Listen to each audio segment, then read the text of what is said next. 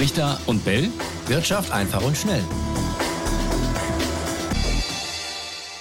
Ganz herzlich willkommen zu dieser neuen Folge von Brichter und Bell Wirtschaft einfach und schnell. Wir feiern in dieser Woche nachträglichen Geburtstag, denn der DAX hatte Geburtstag und zwar am Samstag. Am 1. Juli ist er 35 Jahre alt geworden, also Grund genug für uns, das wichtigste deutsche Börsenbarometer mal zu durchleuchten. Wo liegen seine Stärken? Wo sind die Schwächen? Raimund, fangen wir mal an mit der starken Seite.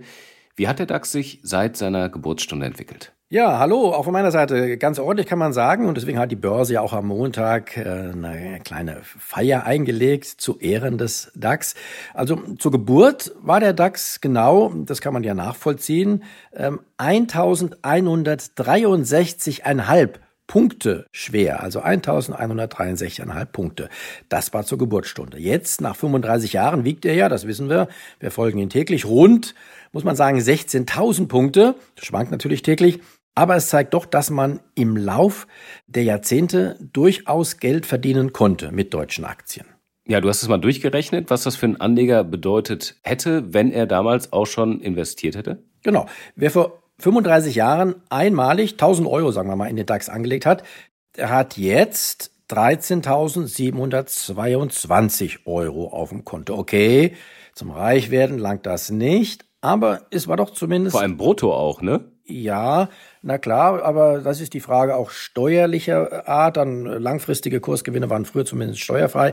Ähm, und wenn man damals noch angelegt hat, kann das tatsächlich, ist es jetzt auch noch steuerfrei. Aber äh, lassen wir das mal beiseite, die steuerliche Kiste. Mhm. Trotzdem, äh, also reich werden nicht, aber eine solide Geldeinlage mit der Rendite von acht Prozent pro Jahr verzinst, also acht Prozent pro Jahr über alle Krisen hinweg, die es ja in den letzten 35 Jahren gab. Und das waren einige. Ja, das waren einige. Haben wir auch, ich meine, unseren Podcast gibt es seit 2019, aber auch wir haben schon über welche gesprochen. Was sind denn für dich so die drei wichtigsten? Also die drei größten, äh, die auch der DAX miterlebt hat, ganz klar, das war der 11. September 2001 mit den Anschlägen aufs World Trade Center und dann den Folgen, auch dem Irakkrieg, der sich daran anschloss, dann die große Finanzkrise im Jahr 2008 und die Corona-Krise ganz frisch noch in Erinnerung vor drei Jahren. In jeder dieser Krisen hat sich der DAX zwischenzeitlich tatsächlich halbiert oder zumindest fast halbiert, aber nur um anschließend auch wieder auf neue Höchststände zu steigen. Und dazwischen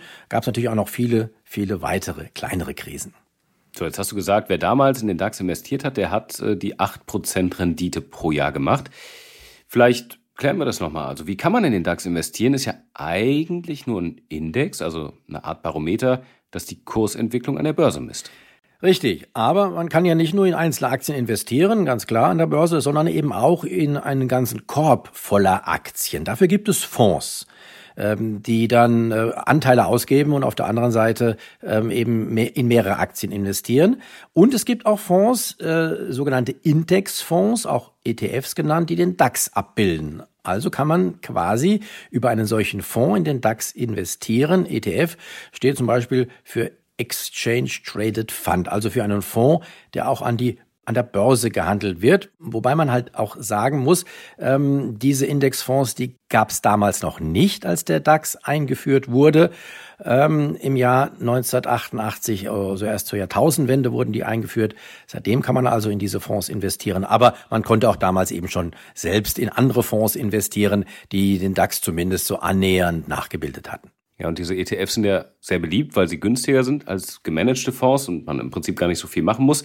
Ähm, es gibt aber auch immer wieder Kritik am DAX, ist auch ganz interessant. Das heißt, er, äh, er würde die Börsenentwicklung schöner darstellen, als sie eigentlich ist. Er sei gedopt. Manche nennen ihn deshalb auch Botox-DAX, also ein Index, der kosmetisch schön gespritzt wird. Stimmt das? Ja, ja und nein. Also das, tatsächlich, die Leute stören sich daran, die auch ihn Botox-DAX nennen, dass der DAX nicht nur die reine Kursentwicklung der Aktien misst, sondern auch Dividenden einberechnet. Dividenden, die die Unternehmen an ihre Aktionäre zahlen. Jede Dividende, die gezahlt wird, die wird so behandelt, als würde sie sofort wieder in die entsprechende DAX-Aktie investiert. Das ist tatsächlich das Besondere am DAX. Okay, und mit welchen Folgen? Na ganz klar, die Dividenden, die treiben den DAX zusätzlich zur reinen Kursentwicklung an. Das kann dann pro Jahr tatsächlich schon mal ein paar hundert Punkte ausmachen, die der DAX allein wegen der Dividenden steigt. Was ja an sich für Anleger nicht verkehrt ist, oder? Also warum dann die Kritik? Ja, eigentlich äh, richtig. Ähm, äh, die Kritik äh, gibt's deshalb, weil der DAX damit ziemlich alleine steht in der Welt. Die meisten anderen Indizes, die wir so kennen, die werden ohne Dividenden berechnet.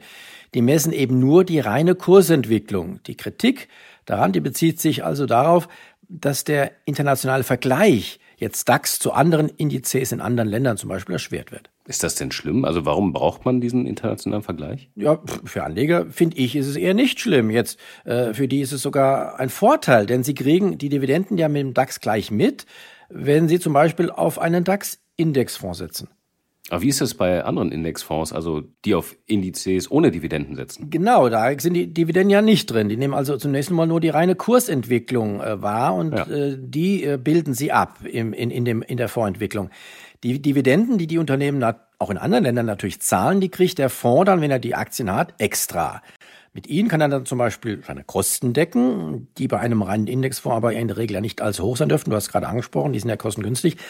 Dann kann sich äh, der Fonds auch dazu entscheiden, äh, die Dividenden an den Anleger auszuschütten, aber dann kriegt der Anleger das Geld aufs Konto überwiesen und muss dann selbst entscheiden, was er damit macht. Da ist es doch einfacher, meine ich zumindest, wenn die Dividenden wie bei DAX automatisch wieder in den Index investiert werden. Das können zwar auch die Fonds tun, rein theoretisch, können auch die Dividenden nicht ausschütten, sondern wieder in die äh, Aktien reinvestieren. Aber das wiederum hätte ja dann zur Folge, dass sich äh, im Laufe der Zeit die Fonds besser entwickeln, die Indexfonds, als der Index, den sie doch abbilden sollen. Bei einem Indexfonds ist das ja eigentlich im Sinne des Erfinders. Der soll ja im Prinzip eher so performen wie der Index. Nicht besser, aber auch nicht schlechter. Ja, da ist was dran.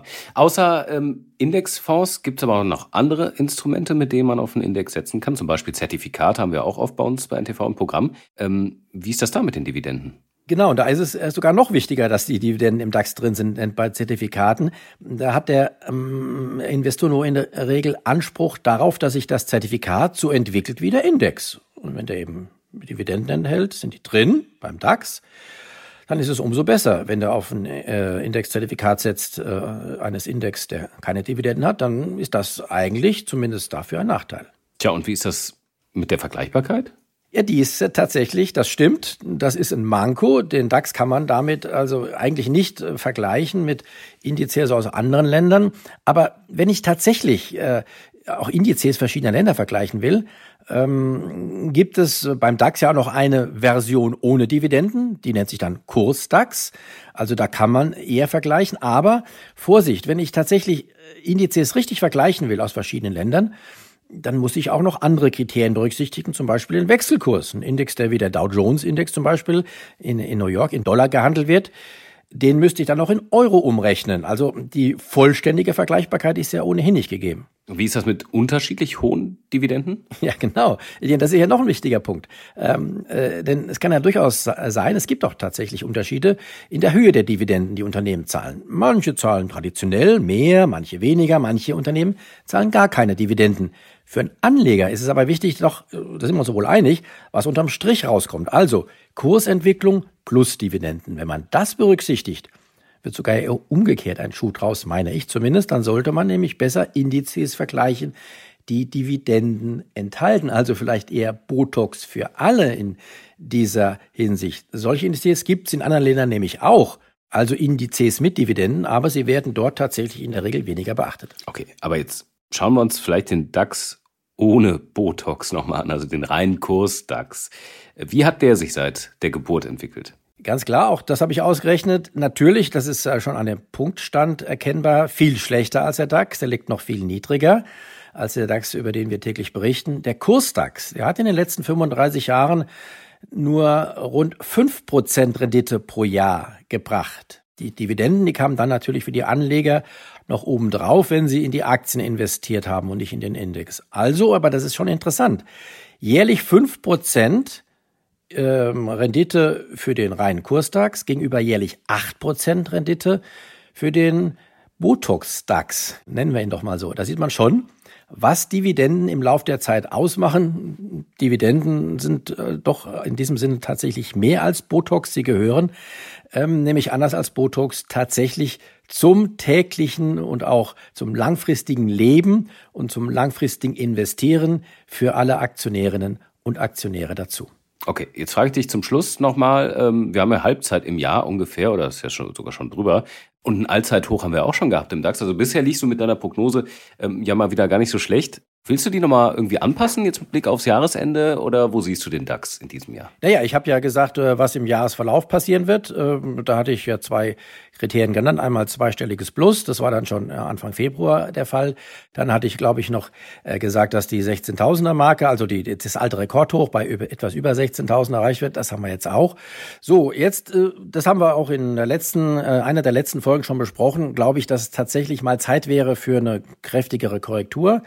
Ob die kommt, weiß ich nicht, aber auch die Jahreszeit bietet sich an. Ähm, Sommer, Spätsommer, Anfang Herbst ist ja immer ein gutes Korrekturfenster. Aber zum Jahresende hin, dann könnte es dann wieder nach oben gehen.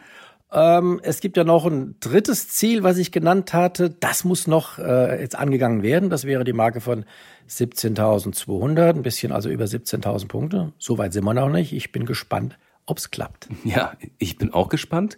Wir werden es auf jeden Fall auflösen. Und ähm, wenn ihr Fragen habt oder eine andere Meinung äh, zum Thema DAX-Entwicklung oder äh, mit Blick auf die letzten 35 Jahre, schreibt uns gerne brichter und ntv.de, unsere E-Mail-Adresse.